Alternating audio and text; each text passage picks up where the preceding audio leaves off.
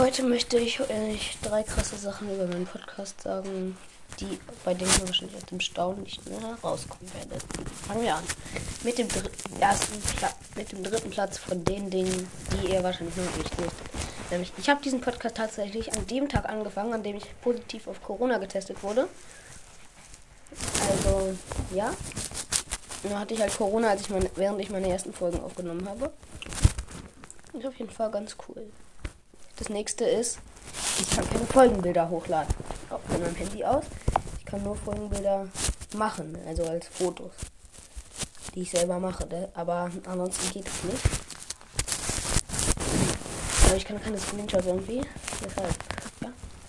Und deshalb. Und wir haben auch noch den letzten Punkt. Und zwar, ich gehe in meinen Folgen, wo ich zum Beispiel gerade Brawl Mode schaue, ich nie einen Text. Ich habe mir nie einen Text geschrieben. Ich denke mir das alles sofort aus. Und das finde ich ist ziemlich krass, weil das kann, glaube ich, kaum einer. Sich das ohne sich zu merken. Ja. Okay, das war's mit der Folge. Ciao, ciao.